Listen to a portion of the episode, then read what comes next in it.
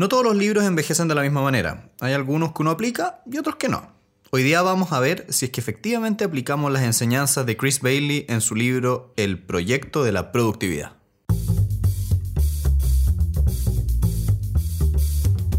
Hola a todos, bienvenidos a Elemental, su club de aprendizaje semanal. Mi nombre es Pedro y estoy acá con Santiago. Hola, hola. Y el libro esta semana es, de nuevo, El proyecto de la productividad de Chris Bailey. El día de hoy vamos a hacer un episodio especial. Eh, hemos decidido que muchas veces ah, leemos libros que tendemos a olvidar, que no sabemos si los usamos o no. Y uno de los primeros libros que leímos en este podcast, hace ya un par de años ya, era el, el, proyecto de la productividad, que básicamente es un compendio de técnicas concretas para ser más productivo en el día a día. Entonces, lo que queremos hacer el día de hoy es una cosa distinta y es ver qué de este libro efectivamente nos marcó, qué cosas aplicamos, qué cosas creemos que en el largo plazo envejecieron bien y qué otras cosas en realidad eran relleno del libro que no funcionaron tan bien. Por lo tanto, en primer lugar, a todos los que nos escuchan el día de hoy, este episodio es suficiente en sí mismo, sirve, lo pueden escuchar sin escuchar el otro episodio, pero sí es recomendable que vuelvan a esta primera versión que hicimos hace mucho tiempo, con probablemente un audio mucho peor y con nosotros mucho más novatos en hablar en, en podcast. Sustancialmente mejor. Sí. Y antes de partir, unas gracias especiales a todas las personas que nos donan a través de la plataforma Patreon y a la gente que nos escribe directamente por las redes sociales y YouTube. Sí, le queremos dar gracias especialmente a... Bueno, esto es, esto es, complicado porque en realidad los seudónimos de internet nunca son muy claros, pero tenemos una tal Chio, un tal Jesús Bryan, tenemos un, una persona que se llama José Guzmán y Gabriela Pedretti, que todas estas personas nos han dejado comentarios concretos y les vamos a dar, eh, les respondemos uno a uno en persona, pero también queremos decirles que lo estamos escuchando y queremos dejarlo por escrito, o sea, grabado auditivamente en el podcast. le, escribo, respondemos por escrito. Le respondemos por escrito y oral así. así que muchas gracias y vamos al programa. A grandes rasgos, Pedro, eh, ¿cómo sientes tú que ha envejecido este libro para ti? Mm, es curioso porque muchas cosas se me olvidaron. ¿Ya? Muchas cosas las integré tanto que se me había olvidado también que eran de acá. Pero en general te diría que bien. Te diría que bastante bien. E incluso hay cosas que el libro menciona que después he visto profundizado en otras partes. Ya. Como que hay más información que respalda lo que acá, eh, lo que acá Chris quería decir. ¿A ti qué, qué, te, qué te, ha parecido después de dos años en realidad? Mira, la verdad las cosas que este libro a mí me encanta, porque siento que es muy Creo, que lo he incorporado mucho y es muy sencillo. Y ahora como volviéndolo a leer, eh, me ha pasado mucho lo que tú decís, que hay cosas que se me olvidaron, que sabía que salieron de aquí, hay cosas que se me olvidaron y nunca las hice, y hay cosas que sí me acordaba que eran de aquí y que las aprendí acá. Pero en, grandes rasgos yo diría que es un libro que he aplicado en varias cosas. Por ejemplo, el, el libro parte conversándote un poco como de dónde partir y sobre todo como si hay tareas de productividad que son más importantes que otras. Y eso creo que es un aprendizaje que he ido perfeccionando con los años, porque muchas veces te pasa que cuando, por ejemplo, eres independiente o tienes empresa, tienes que hacer muchas cosas, pero no todas esas cosas son igualmente importantes. Mm. Por lo tanto, como que este concepto de identifica las tareas más importantes y dedícale más tiempo a esas, es algo que constantemente me estoy acordando cada cierto tiempo. Ah, porque él mencionaba que tú en realidad tienes eh, concentración, energía y tiempo. Y que ser productivo es básicamente eh, saber cómo manejar estas como tres tipos de energía que vas a tener. energía, energía, pero ya. Sí. tres elementos. tres elementos son lo mejor. Lo estoy pensando literalmente como un videojuego.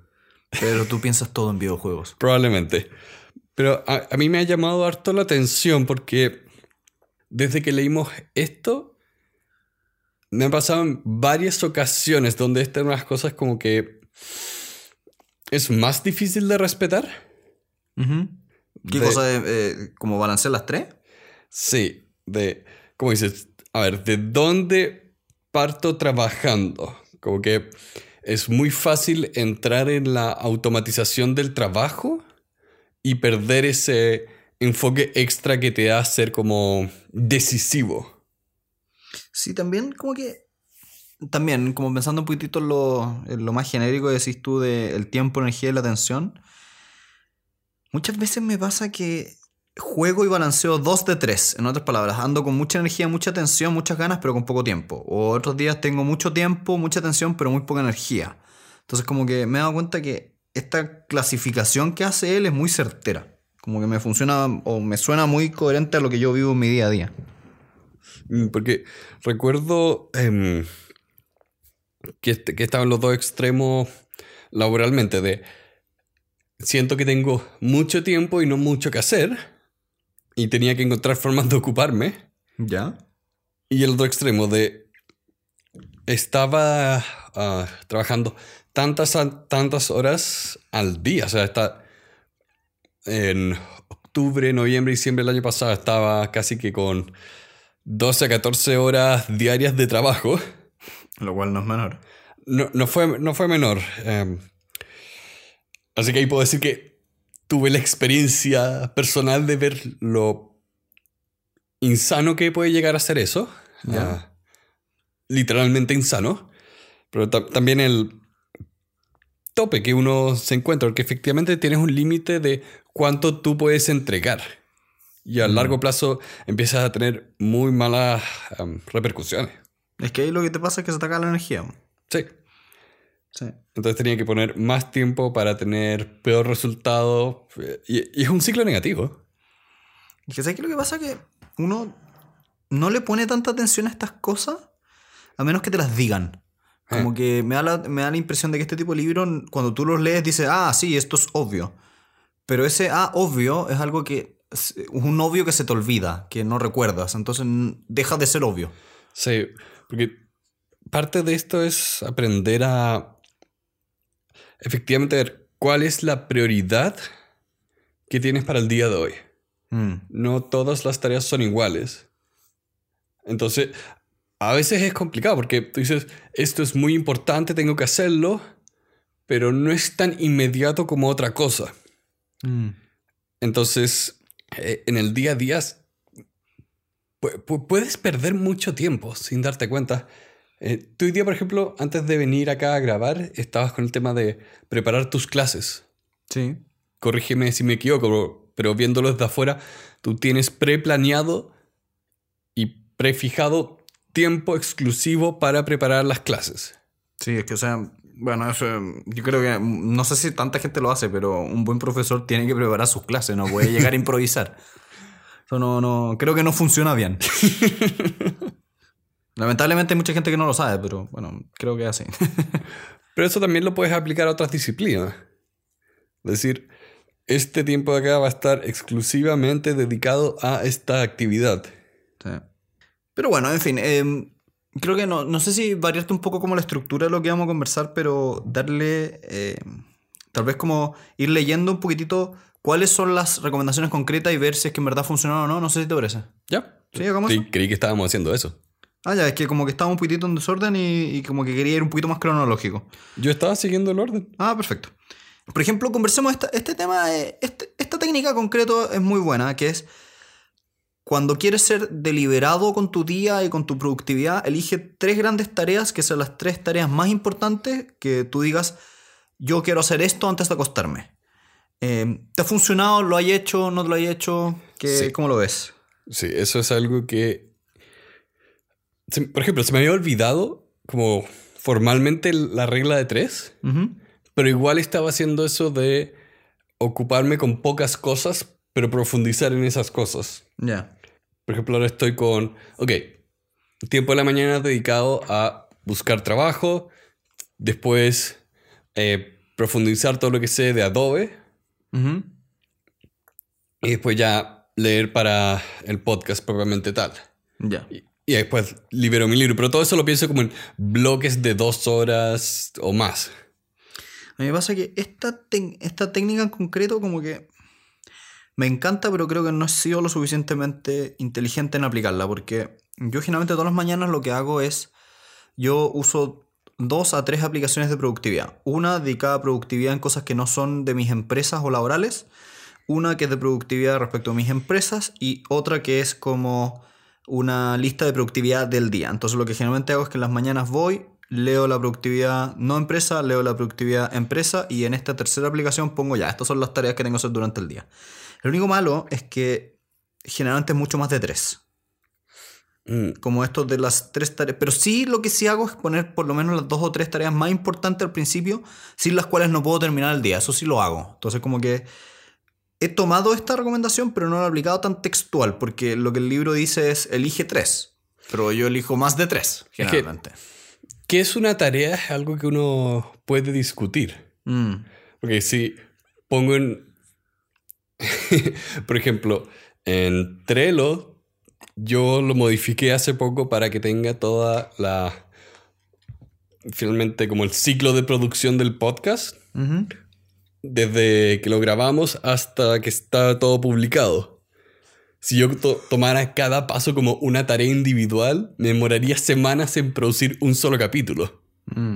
Pero es que también ahí, no sé cómo lo haces tú, pero por lo menos yo, que está más adelante en el libro, pero cuando escribo las tareas las escribo como acciones individuales. ¿Qué quiero decir con eso? Enviar correo, hacer llamada, eh, ir a reunión, escribir este papel, eh, enviar este papel, hacer esta asesoría, eh, tratar a este cliente. Como que lo que intento hacer es que no sean como redacción de contratos, como en, en abstracto, sino que sea como muy, muy concreto, como esta es la hueá que hay que hacer. Mi- Mientras más concreto, más fácil de hacer es. Mm. Pero si solo consideras acciones concretas como las tres acciones del día, no vas a poder avanzar mucho. Mm. Entonces ahí es donde te conviene un poco hacer como una agrupación y decir como, ok, ah, mini proyecto del día, estar al día con mis tareas de correo electrónico. Y fijar un bloque grande donde pongas todas esas, opcio- eh, esas acciones que tienen ese elemento en común. Bueno, eso lo hice un poquito más adelante, que es como el batching, el juntar grupos de tareas parecidas. Sí, porque tres acciones al día está, está bien, pero tienen que ser suficientemente grandes. Eh, pero de nuevo, no tan grandes. Sí, ahí está como la duda. También, por ejemplo, este tipo de libros se vuelve muy importante cuando eres una persona como yo, que es independiente o, que tenga su propio emprendimiento o empresa. Porque la productividad depende de ti, no viene impuesta.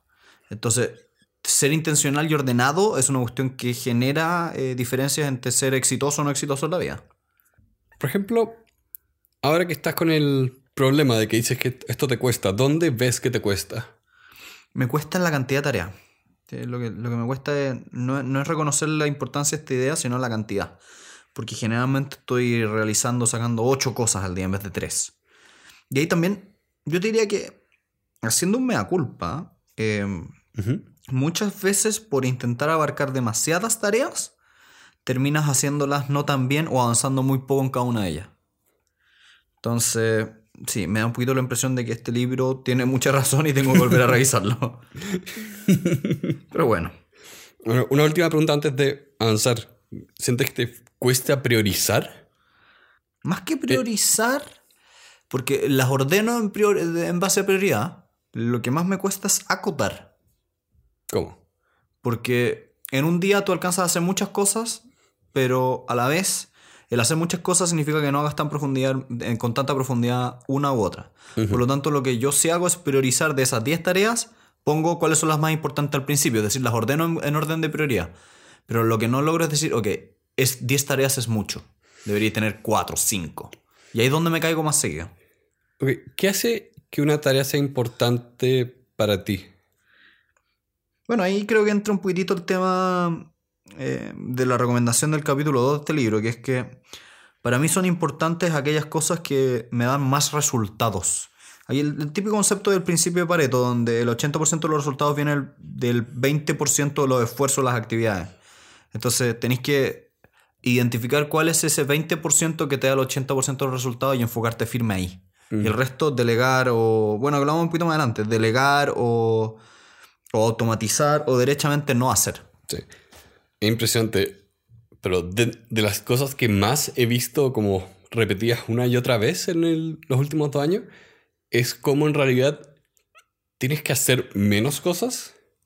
Como que gracias a Internet y como la hiperconexión de todo, es muy fácil ocuparse, es muy fácil estar haciendo cosas o iniciar actividades que en realidad no planeas terminar. Es, es muy fácil gastar tiempo.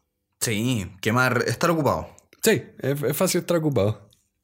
También pasa, por ejemplo, que, no sé cómo lo ves tú, pero el libro te dice, mira, ya, tienes que terminar tus tres, eh, tus tres ideas, o sea, tus tres tareas del día, sé inteligente en ello, pero también te dice, intenta hacer esa planificación antes de, como al principio del día o en la noche anterior. Y ahí te dice, te enojo, porque cuando hagas este cálculo de estas tres, tres tareas distintas, también tienes que tener en consideración cuál va a ser tu energía física. Y hay personas que, como yo, tienen una energía muy potente en la mañana y tienen una energía muy baja en las noches, en las tardes. Por lo tanto, ser súper intencional con cómo ordenas esas tres tareas también es un tema que encuentro muy valioso y que creo que esta sí le he aplicado mejor. Como que yo reconozco muy bien que mi horario después del almuerzo y mi horario pasado las 8 de la noche son débiles en cuanto a tensión, en cuanto a ganas, energías, porque parto muy temprano, parto a las 5 de la mañana. Entonces, generalmente lo que hago es intentar poner cosas que o bien me activan porque interactúo con personas, en otras palabras pongo reuniones después del almuerzo, o bien intento hacer cosas que no sean, que sean más automáticas, sean menos eh, creativas, como por ejemplo eh, salir a hacer... Eh, Em, ¿cómo se esto? trámite. Sé, más que trámites o revisar cosas, ordenar, limpiar más en las noches, cosas así, donde no estoy tan metido mentalmente en qué tengo que hacer. No sé cómo te, cómo te funciona a ti el tema de los ritmos biológicos.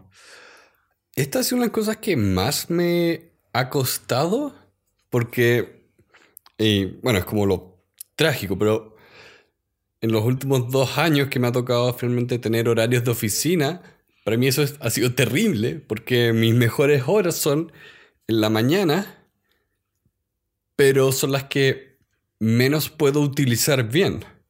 Porque, ¿En qué sentido? Si entro a trabajar a las 9, ¿Ya? tengo de 9 a 12. Y después de 12 a 6. De 2 a 6 son débiles para ti. Sí, son horribles. Especialmente entre 1 y 4. Entonces, eh, trabajar durante esas horas para mí siempre fue lo más complicado cuando tenía sueño o no estaba concentrado, pero aún así tenía que estar trabajando. En una de esas cosas donde como la estandarización del horario laboral me juega completamente en contra. Porque yo soy alguien que podría entrar a trabajar a las 7 y salir más temprano, pero no puedo hacerlo. Tampoco puedo entrar a trabajar a las 8 e irme a las 5. Sí, eso es un tema ¿eh? que en Chile por lo menos, los que vienen en otras partes de Latinoamérica tal vez es distinto, pero acá en Chile se parte muy tarde. La gente comienza a trabajar mínimo a las 9, más habitualmente 9 y media, y cuando ya son realmente productivos es a las 10 de la mañana. A esa altura del, del día, creo que yo personalmente, como soy independiente, ya llevo muchas cosas hechas. Sí, y también se acerca mucho a la hora de almuerzo, eh, o sea, al lado negativo, a las 12 del día tengo hambre. Estoy almorzando a las 12 y media, pero bueno. Pero incluso para, para la gente que tiene horarios nocturnos también es complicado porque hay gente que puede trabajar muy bien de 11 a 8. Ah, bueno, sí, pues eso también es un tema. Por ejemplo, mi hermana chica, ella es una persona de noche. Ella es artista y ella prefiere la intimidad y el silencio de la noche para trabajar. Por lo tanto, para ella trabajar después de las 11 de la noche es ideal. Mm. Como que no tiene estas interrupciones, siente que el mundo, entonces tiene como el valor creativo ahí. Y es muy interesante ver cómo ella es una persona de noche y yo soy una persona totalmente de mañana. como dos mundos muy distintos. Me imagino que con el tiempo vamos a dejar de estandarizar el horario laboral para tener algo un poco más flexible. No, me imagino 100% de flexibilidad, porque igual hace sentido tener como eh, una rutina donde los equipos se reúnen, eh, donde puedes generar mucho trabajo en equipo, pero ahora que hay lugares que empiezan a probar con estos formatos de, ok, un día puedes trabajar desde la casa me imagino que una persona aplicando eso puede quizá explotar más cuál es su horario peak para productividad. Ya. Avanzando tal vez un poquitito, el libro entra en varios temas distintos. Eh, por ejemplo, en el- la parte 2 habla de perder tiempo. eh, habla de, por ejemplo, cómo el Internet mata nuestra productividad. Y ahí me quería detener un poco. Eh, por lo menos, no sé si a ti te ha pasado, pero hemos hecho un experimento, por lo, por lo menos el último tiempo, de intentar limitar intencionalmente la cantidad de Internet que ocupo. Y ¿sabéis qué? ¿Cuáles son mis némesis así, pero, pero impresionantes? El mail y el WhatsApp. Esas dos aplicaciones a mí me revientan la productividad porque, en primer lugar, el mail me entra constantemente. Es impresionante. Yo todos los días re- recibo 20, 30 correos de personas, de seres humanos, no son spam. Entonces me pasa que constantemente estoy pegado a responder por ese lado y por el otro lado WhatsApp es súper esclavizante, sobre todo porque hoy en día hay una especie como de idea de que tú tienes que estar disponible. Como que es, es básico para el que está al frente que si tú le hablas por WhatsApp te va a responder en cierta cantidad de minutos. Y ahora que estoy haciendo más clases, que estoy frente a una audiencia, no estoy contestando en WhatsApp. Entonces genera hasta como, como cierto roce implícito de, oye, ¿por qué no me contestaste al tiro? Mm, es complicado porque WhatsApp ha reemplazado el llamar a veces a la persona. Y cuando hay alguien que escribe un mensaje de texto pensando que es urgente, ahí inmediatamente se empieza a crear un problema. ¿Cómo te, cómo te ha funcionado a ti el tema del Internet te- eh, con tu productividad, digamos? Bueno, a mí lo que me- más me mata la productividad te diría que es YouTube. ¿Ya? Porque me es muy fácil ocuparme porque me es fácil encontrar cosas que considero muy, muy interesantes. Es como... Antes veía mucha televisión y veía muchos documentales y ahora veo la versión de eso como de internet. Donde puedo finalmente estar aprendiendo ligeramente muchas cosas. Sí, Sin- sí, es una trampa eso. es una trampa, completamente. Mm. Ahora que he estado tratando de profundizar mis conocimientos de el software que usamos para el podcast, he tenido que tratar como las entre clases que estoy tomando de la forma más seria posible de, ok, voy a sacar papel y lápiz, vamos a estar anotando, vamos a estar completamente concentrados y voy a poner un bloque de tiempo. Es un tema, el Internet, ya, además de matar tu productividad, creo que uno de los grandes como peligros que tiene Internet es que está lleno de distracciones. El otro día, eh, hace como dos semanas, me puse a hacer un ejercicio donde literalmente tomé eh, lápiz y papel y hice un diseño de mi empresa actualmente y cuáles eran los flujos de los clientes, cuáles eran los servicios, cuáles eran eh, los, eh, las distintas personas y cuáles son sus funciones dentro, dentro de la empresa. Y me di cuenta cómo el hacerlo en un papel tiene esta cuestión de que en verdad te puedes enfocar realmente y no estás con la distracción constante del Internet. Porque el Internet tiene esto de que es tan fácil apretar un pequeño botoncito. Más encima, por lo menos yo soy ya me conozco todos los atajos de teclado. Entonces para mí eh, apretar control T, tab y listo, me aparece otra cosa. Entonces es muy fácil la tentación de distraerse, de poner, de revisar una y otra vez como medio compulsivamente la misma página, como toda esta, esta cuestión de cómo no manejo bien eh, cómo juega el Internet con mi sistema límbico al final del día. Sí. Es un poco como... Ah, estoy... Creo que es dopamina. La... ¿Sí? La- ¿El neurotransmisor? o Sí. endorfina, la del placer. Sí. ¿Cuál de las dos, eh? Creo que dopamina es lo que uno recibe cuando, cuando pasan todas estas cosas. Ya, porque hay un tema ahí de estar sobreestimulado. Estamos completamente sobreestimulados y es un tema casi como... eh, lo puedes describir como una, una adicción, que necesitas alejarte, cosa de que baje, como que te baje las revoluciones. Ya. A mí me pasa que no me puedo concentrar si es que eh, paso de estar jugando PlayStation a estar leyendo.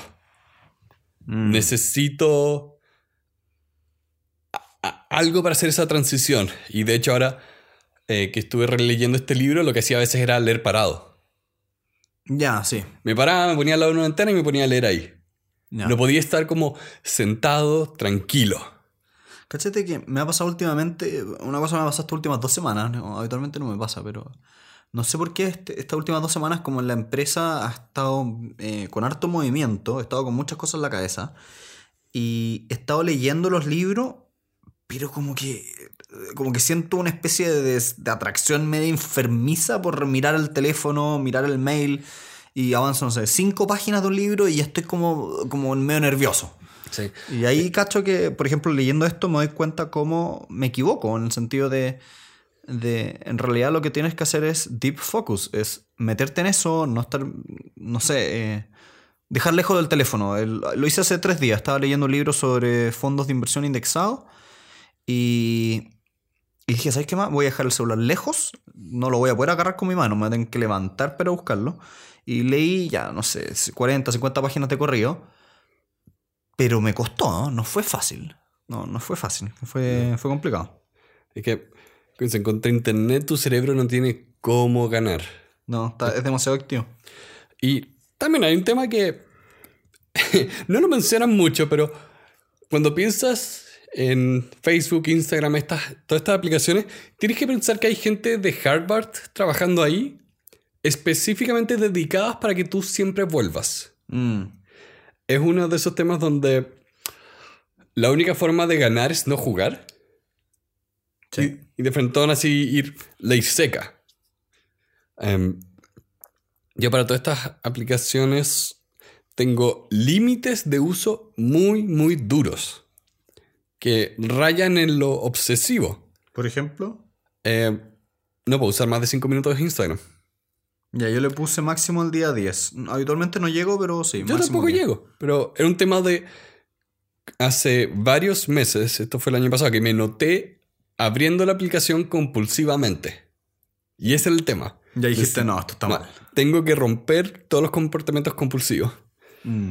Y por ejemplo, gracias a eso, eh, ahora con Facebook no tengo ese problema. No me meto nunca. Oye, yo Facebook lo tengo súper tirado. Mm.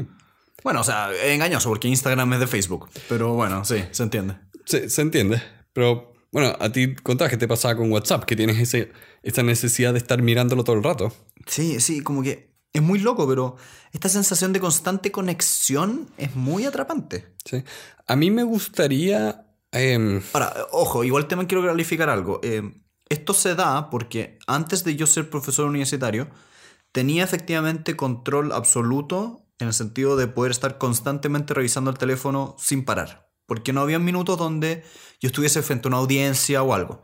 Ahora que, que tengo más clase, es muy raro que un profesor esté hablando a una audiencia y esté mirando el teléfono, como que no, no- Claro. no coincide. ¿Has pensado Entonces por eso ahora me genera ese choque, porque ahora hay días que paso casi todo el día eh, ocupado en otras cosas, no miro el teléfono y llego a la noche y tengo 400 WhatsApps. ¿Has pensado, eh, bueno, bloquear, poner esto de que se bloquee la aplicación de una hora a otra hora? Lo que hago generalmente es que lo pongo en modo avión. Modo avión o lunita. Es que también es algo que incluso tú podrías um, empezar a comunicar hacia afuera. Estoy pensando... Así como un autoresponder.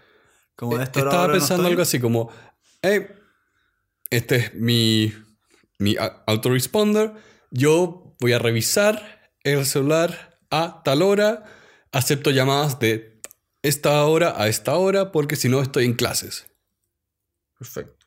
Empezar a comun- yo estoy pensando en empezar a comunicar hacia afuera cuáles son tus límites de horario, porque a menos que tengas eh, alguien, algo como una- un asistente personal, eh, la gente te va a estar, se va a estar comunicando directamente contigo.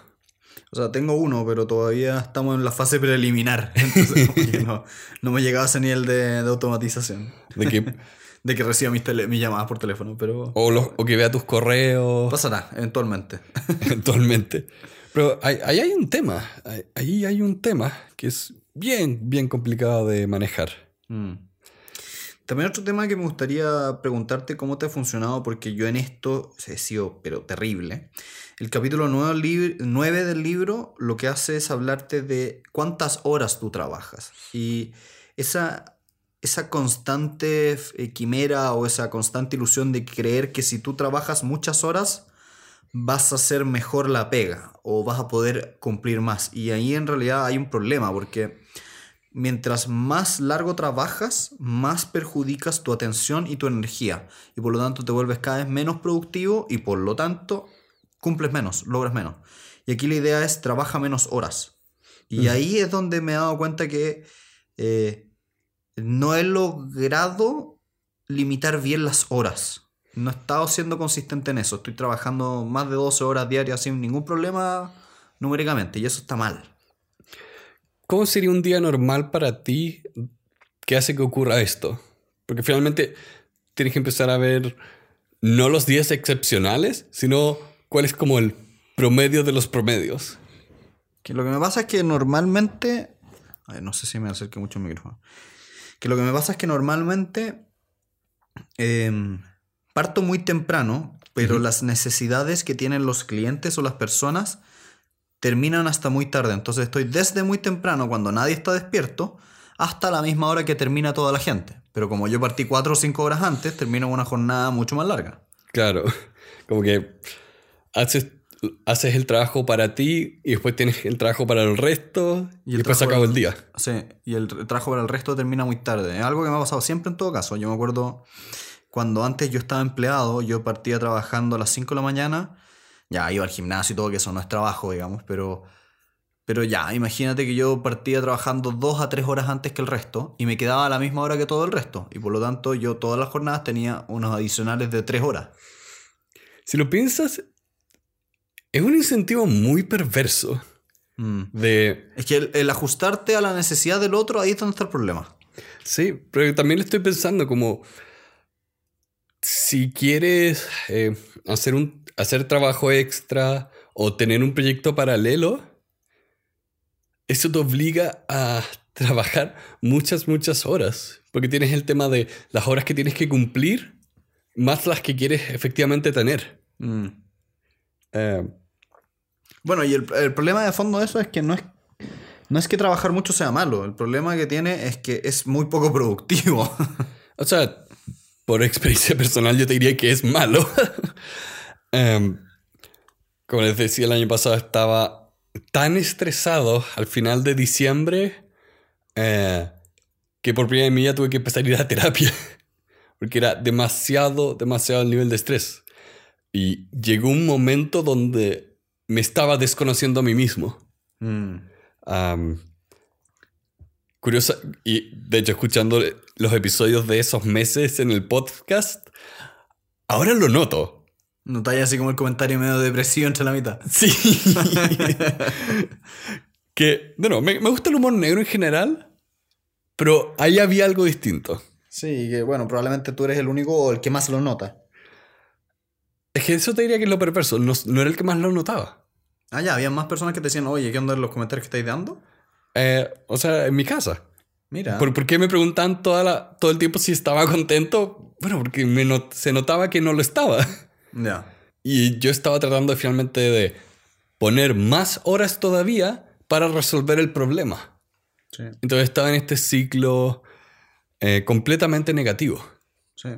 También, por ejemplo, eso de meter más horas es un tema, porque muchas veces durante un mismo día uno termina haciendo muchas horas o mucho tiempo en tareas como entre comillas administrativas que te chupan tiempo al final del día.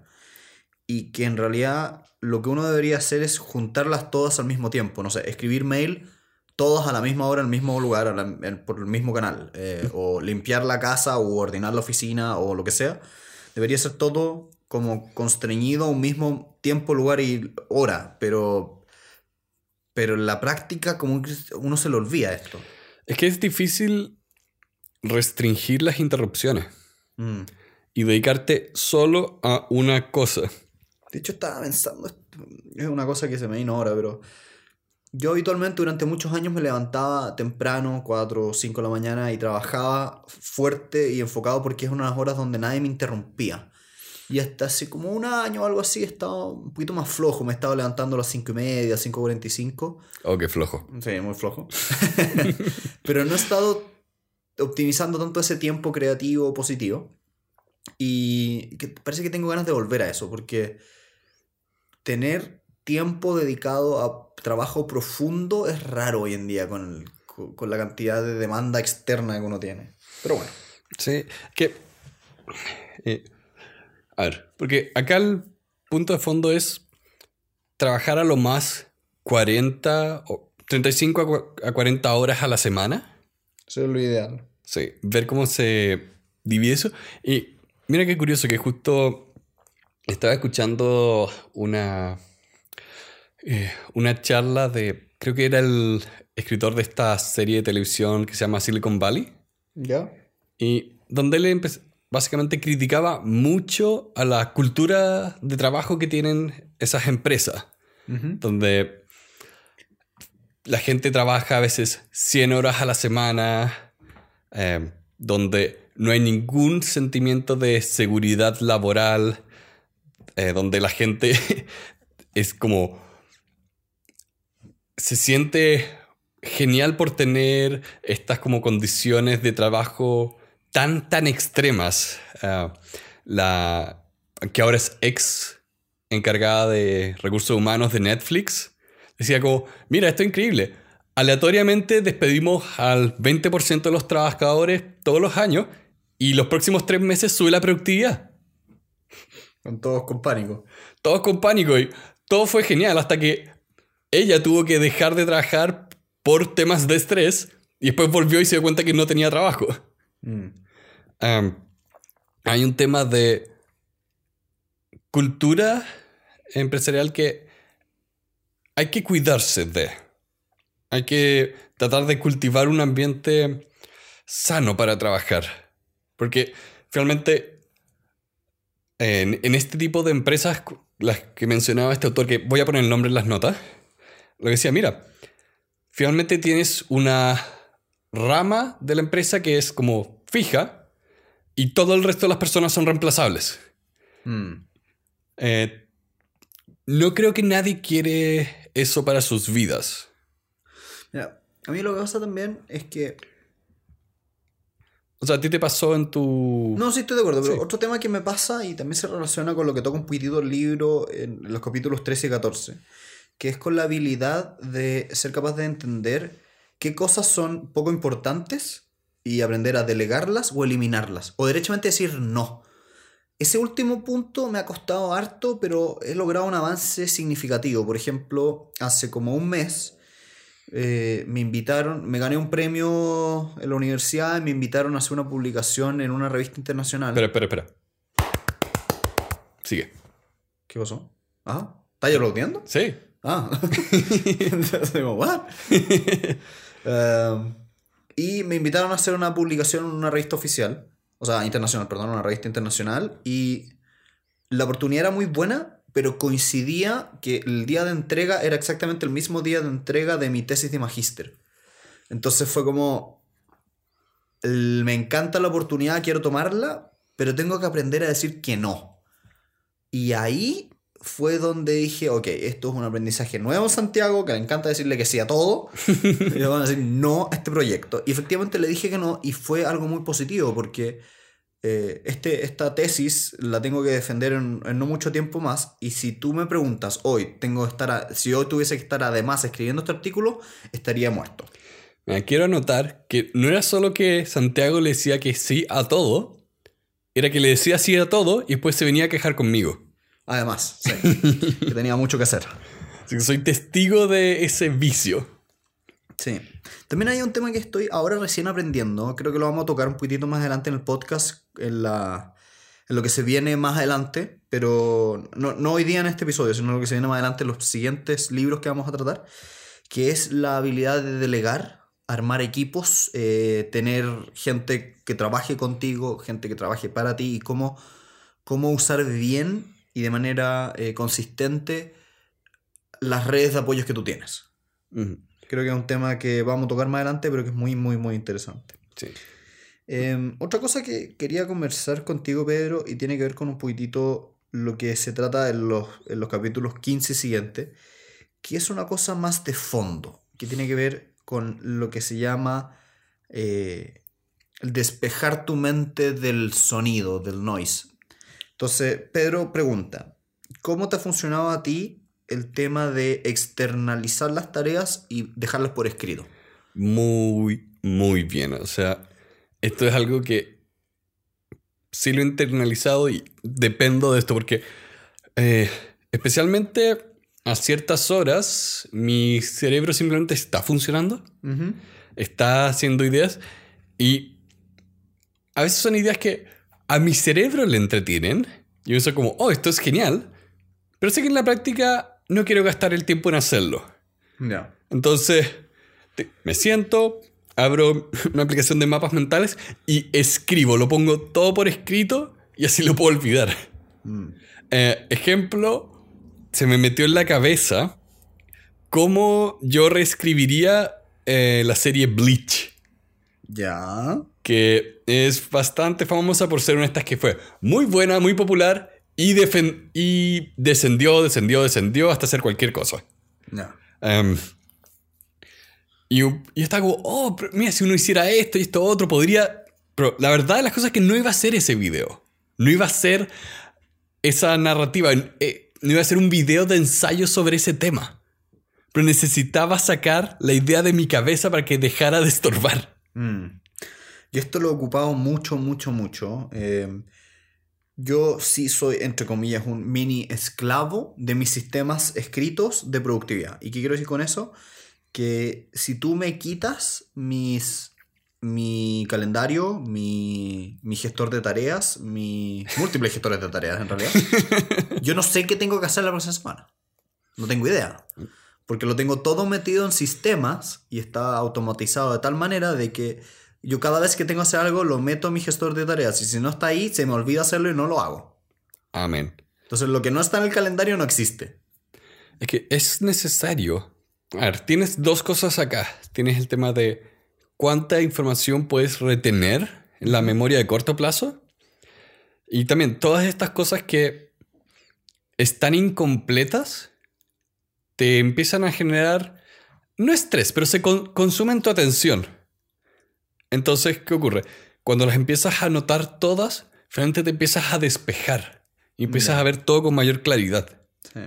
También el tema de despejarse, creo que es muy bueno el consejo, y este sí lo he aplicado así, pero por todos lados. El autor en el capítulo 16 dice, intenta ver tu vida en base a lo que él llama hot spots o como temas importantes. Y él dice, por ejemplo, las grandes áreas para él eran su cuerpo, su mente, sus emociones, su carrera, sus finanzas, sus relaciones, entretenimiento. Yo agregué a eso, por ejemplo, en mi, en mi sistema la docencia, las inversiones. Em, y creo que me funciona muy bien para mí el hacer revisiones periódicas de estos como mm. puntos importantes y ser más intencional con eso. Porque muchas veces uno tiende a mirar a una persona íntegra como aquella que, balance, que hace un balance bueno entre trabajo, relaciones, eh, finanzas, todo. Pero si uno no es intencional con eso, es muy fácil olvidarse que te estás cayendo en algún lado. Sí. Hoy en día es tan fácil rellenar el calendario de cosas eh, que la carencia de intencionalidad finalmente te consume. Mm. Es cuando veíamos como Ray Dalio pensaba en sí mismo como una máquina. Ese, ejercicio lo encontré maravilloso, lo usé otra vez y es maravilloso. Mira esto, yo, yo, pienso que como la metáfora en sí no me gusta. No me gusta pensar en mí mismo como un autómata. Pero lo que logra es que vea mi vida y busque ser intencional. No mm. solo con el tema de cuándo trabajo y cuándo me entretengo, sino que incluso cuando digo, ¿sabes qué? No voy a hacer nada. Necesito que mi cerebro deje de estar estimulado. Sí, eso es una muy buena recomendación. De hecho, también está tocada en este libro. Sí. El capítulo 17 dice, eh, deja que tu, que tu mente divague sin distracciones. Por ejemplo, ya sea en la ducha, ya sea saliendo a caminar. Tinas. Tinas. Pero lo importante es tener espacio para ser creativo. Y ahí creo que muchas veces, por lo menos yo, encuentro ideas muy locas que nunca se me han ocurrido en conversaciones saliendo a caminar o en detenerse unos minutos a no estar siendo productivo. Em, es impresionante cómo el la creatividad es casi un músculo. Sí. Esta es una idea que la he tenido en la cabeza las últimas semanas de... Quiero tener una vida más lenta. ¿Ya? ¿Qué te refieres con eso? Siento que tantas cosas están demandando de mí inmediatez en cuanto a que haga algo, que ponga atención, que cada vez veo más valor en ir a mi ritmo, con completa intencionalidad. ¿Ya? Eh, pi- pienso cómo funciona el ciclo de las noticias, que todas las semanas hay un escándalo sin importar la trascendencia que tenga. Pe- pequeñas cosas como esa que demandan mi atención y energía y yo no se las quiero dar. Ya. Entonces por eso estoy pensando, a ver, ¿cómo puedo tener una vida más lenta, con mayor intencionalidad y con- que logre cumplir mis objetivos? Perfecto. Bueno, sí, el ser más deliberado eh, creo que ayuda a lo que tú estás diciendo, de qué es realmente lo que quieres hacer, dónde quieres poner tu atención, eh, a qué le quieres dedicar tu tiempo. También otro tema que va muy de la mano a esto es cómo hay cosas, objetos físicos, que son máquinas de, de, de robarte la atención. Y en, en concreto estoy pensando en, en el celular. Cómo el celular es una máquina donde te pide un ritmo que es ajeno al tuyo, es externo, es lo que la gente demanda de ti. Sí. El, el ejercicio creo que la recomendación buena acá en el libro es darle 20 segundos antes de responder cualquier cosa, como para aprender a dilatar la inmediatez de, de los- de los celulares en general. Sí. También otro tema, que muy tramado también con esto, es que muchas veces uno quiere hacer multitasking. Quiere hacer muchas cosas a la vez. Y eso va muy de la mano con lo que decías del ritmo. De, estaba haciendo algo, pero en realidad te llamaron y estás haciendo otra cosa al mismo tiempo y estás mandando un mensaje y estás hablando y estoy preocupado de esto y de lo otro.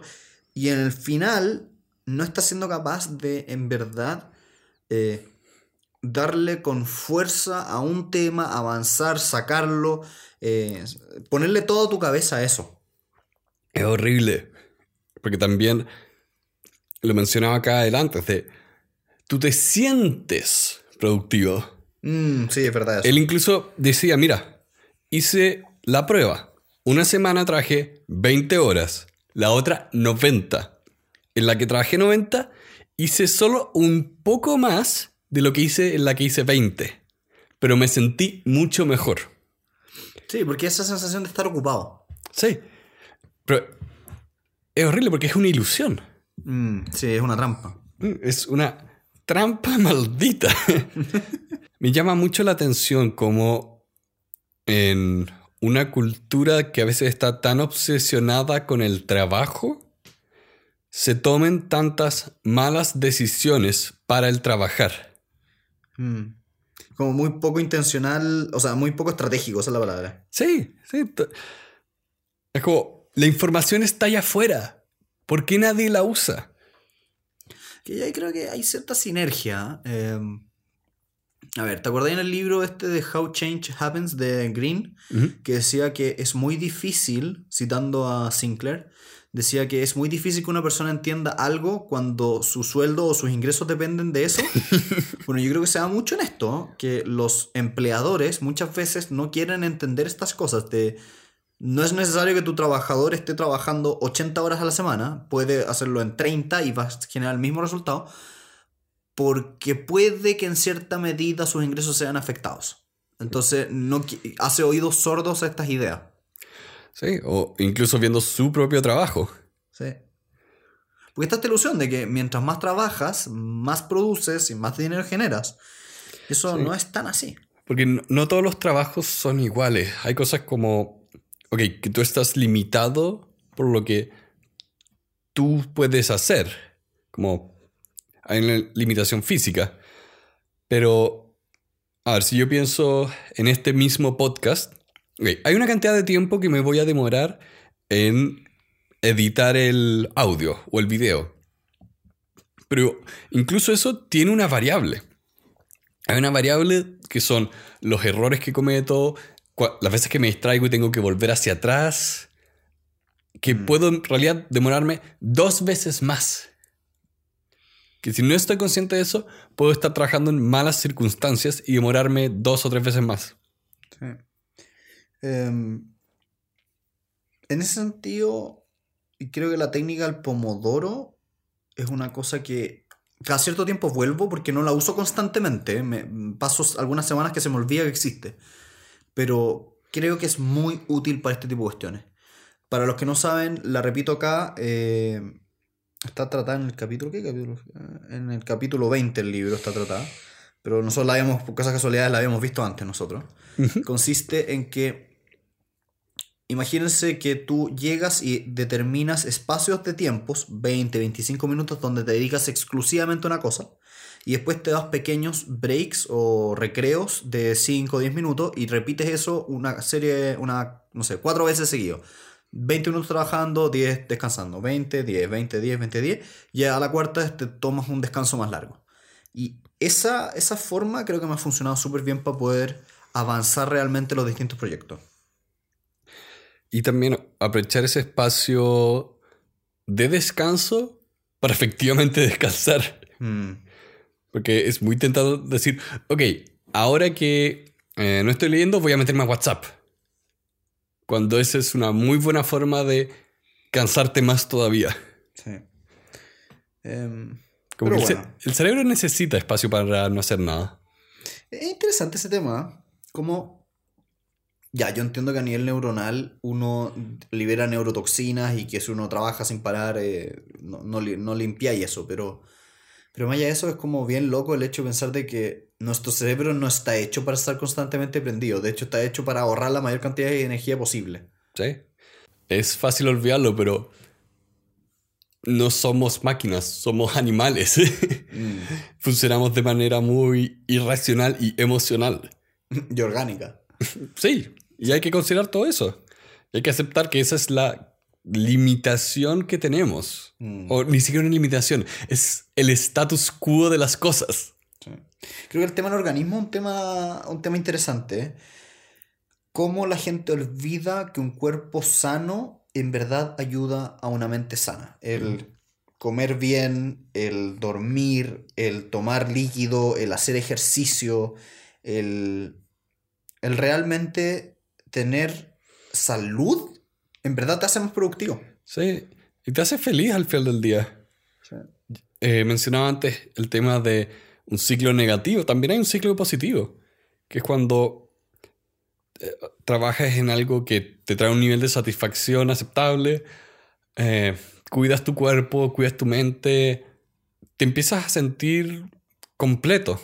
Mm. No necesitas estar compensando el esfuerzo que te hace infeliz. Una vía plena, como dicen. ¿Cómo ha estado tu, tu, tu sueño? ¿Estás durmiendo bien? ¿Cantidad de horas razonable? ¿Cómo lo has hecho?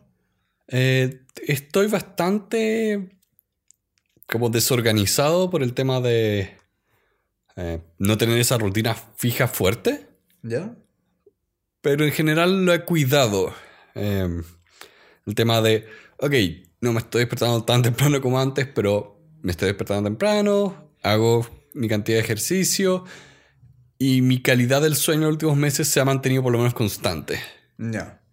Ah, y lo más importante, está, está mejor que cuando estaba mal. ya, perfecto. La tuya con tantas cosas, porque tú especialmente has tenido mucho, mucho que hacer en los últimos meses. Sí, eh, como contradiciendo lo que dije hace un rato, no fui capaz de decir que no a muchas cosas y con muchas cosas al mismo tiempo. Pero, pero más allá de eso, eh, he tenido buena higiene del sueño. En general, las últimas, específicamente las últimas seis semanas han sido complicadas porque los domingos hemos estado haciendo, no hemos estado juntando con los amigos a ver Game of Thrones y eso me ha atrasado la acostada los domingos, pero fuera de ese día en concreto, muy, muy rutina- rutinario, muy metódico. Bueno, esta se- ahora que lo hice esta semana se me movió harto porque de nuevo me junté con amigos, salí, entonces era como, ok, no puedo despertarme temprano si me acuesto a la una, Ya, sí. que es algo bien complicado acá. Eso es lo que pasa como que las personas como tú y yo que nos levantamos tan tempranos, como que te genera un, un cierto problema el hecho de que la gente demanda de ti ciertas cosas como más tarde de la hora que te debería costar. Sí. O, o también me encanta el dicho, alcohol es pedir prestada felicidad al día de mañana. Mm, sí, Era algo por el estilo. sí. Eh, no me pregunten cuánto, cuánto logré hacer el viernes. Valió la pena. Vale la pena. A grandes rasgos, yo diría que este libro a mí me hizo. Me hizo y me hace mucho sentido. De hecho, qué rico haberlo conversado de nuevo, porque estoy como reanalizando lo que se me viene para adelante estas dos semanas. Y efectivamente, tengo que ser más productivo y tengo que ser, tengo que ser más celoso de mi tiempo y de mi energía. em, para realmente obtener buenos resultados en lo que se viene. Em, impresión general. ¿Cómo ha envejecido este libro? Diría que bien, e incluso hay cosas que... ah, Es que es complicado, porque hay cosas que puedo apreciar más porque he visto información externa que corrobora que estas ideas funcionan. En ese sentido, ha envejecido bastante bien porque no he encontrado la información contraria que diga que no, nada de esto sirve. Eh, incluso pensando en lo que mencionaba antes en el capítulo de toda esta información que ha salido sobre cómo la gente trabaja en Silicon Valley y empresas de tecnología de ese estilo, creo que incluso es más importante recordar que eh, hay un límite a cuántas horas puedes trabajar y ese tipo de cosas. Ya. Piense que la cosa está tan mal en algunas partes que eh, en la empresa que hace Mortal Kombat alguien murió. Sí. Pedro, Pedro, no. Esa- esos datos lo único que hacen es espantar a la gente que nos escucha. Pero es cierto. eh, pa- parece que en esa industria por fin se va a hacer una unión de trabajadores porque la cosa se ha salido de control. Mm, O sea, ¿qué tan mal tiene que estar la situación laboral para que la gente, después de 30 años, decía como, sí, necesitamos ponerle un límite a esto. Necesitamos cuidarnos. No sé, para ti, ¿cómo ha estado? Este libro me encanta cómo ha envejecido. Creo que. O sea, si tú me preguntas, ¿es un libro que ha cambiado tu vida? Sí, lo ha hecho. Hay varias cosas que me han. que se han incorporado en mi vida, son parte de mis hábitos, cosas que hago todos los días. Y el revisitarlo hoy día me hace. es como un llamado de atención. Hay muchas cosas en las cuales me estoy cayendo y que yo sé que están mal y que tengo que volver a reencauzarlas. Entonces yo vuelvo a decir lo que dije en su minuto, que este libro a mí me encanta. A mí este libro es una joya. Así que nada, nada más que decir, tal vez una cosa que podríamos prometer a futuro es leer las- el segundo libro que sacó este autor, que creo que va a estar disponible dentro de poco, así que ahí podría ser bastante interesante ver qué más propone.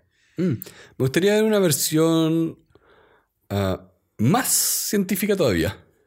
Sí, Como más rigurosa, más... Sí, como más académica. Sí, donde haya muchas personas probando las cosas que el- este autor dice. Sí. Porque mucho fue autoexperimentación y eso ah, no es estadísticamente significativo. sí. No es generalizable. Ya. En fin. eh, quiero cerrar hoy dándole las gracias a todas las personas que nos hacen donaciones en Patreon. Patreon es una página web que a través de un botón tú puedes donar 1, 2, 3, 15, 100 dólares, lo que ustedes quieran. Y tenemos varias personas ahí que nos están apoyando y están logrando que este proyecto se haga realidad. Entonces, muchas gracias a todos ellos. También muchas gracias a todas las personas que nos están mandando mensajes directos por todas las plataformas. Las estamos intentando contestar, estamos intentando como hacernos cargo de las preguntas que nos hacen. Y mandarle un muy querido y cariñoso saludo a toda nuestra familia que nos escucha de vez en cuando y que nos hacen comentarios en persona. Hola mamá. Así que un abrazo y que estén muy bien. Que tengan una muy buena semana.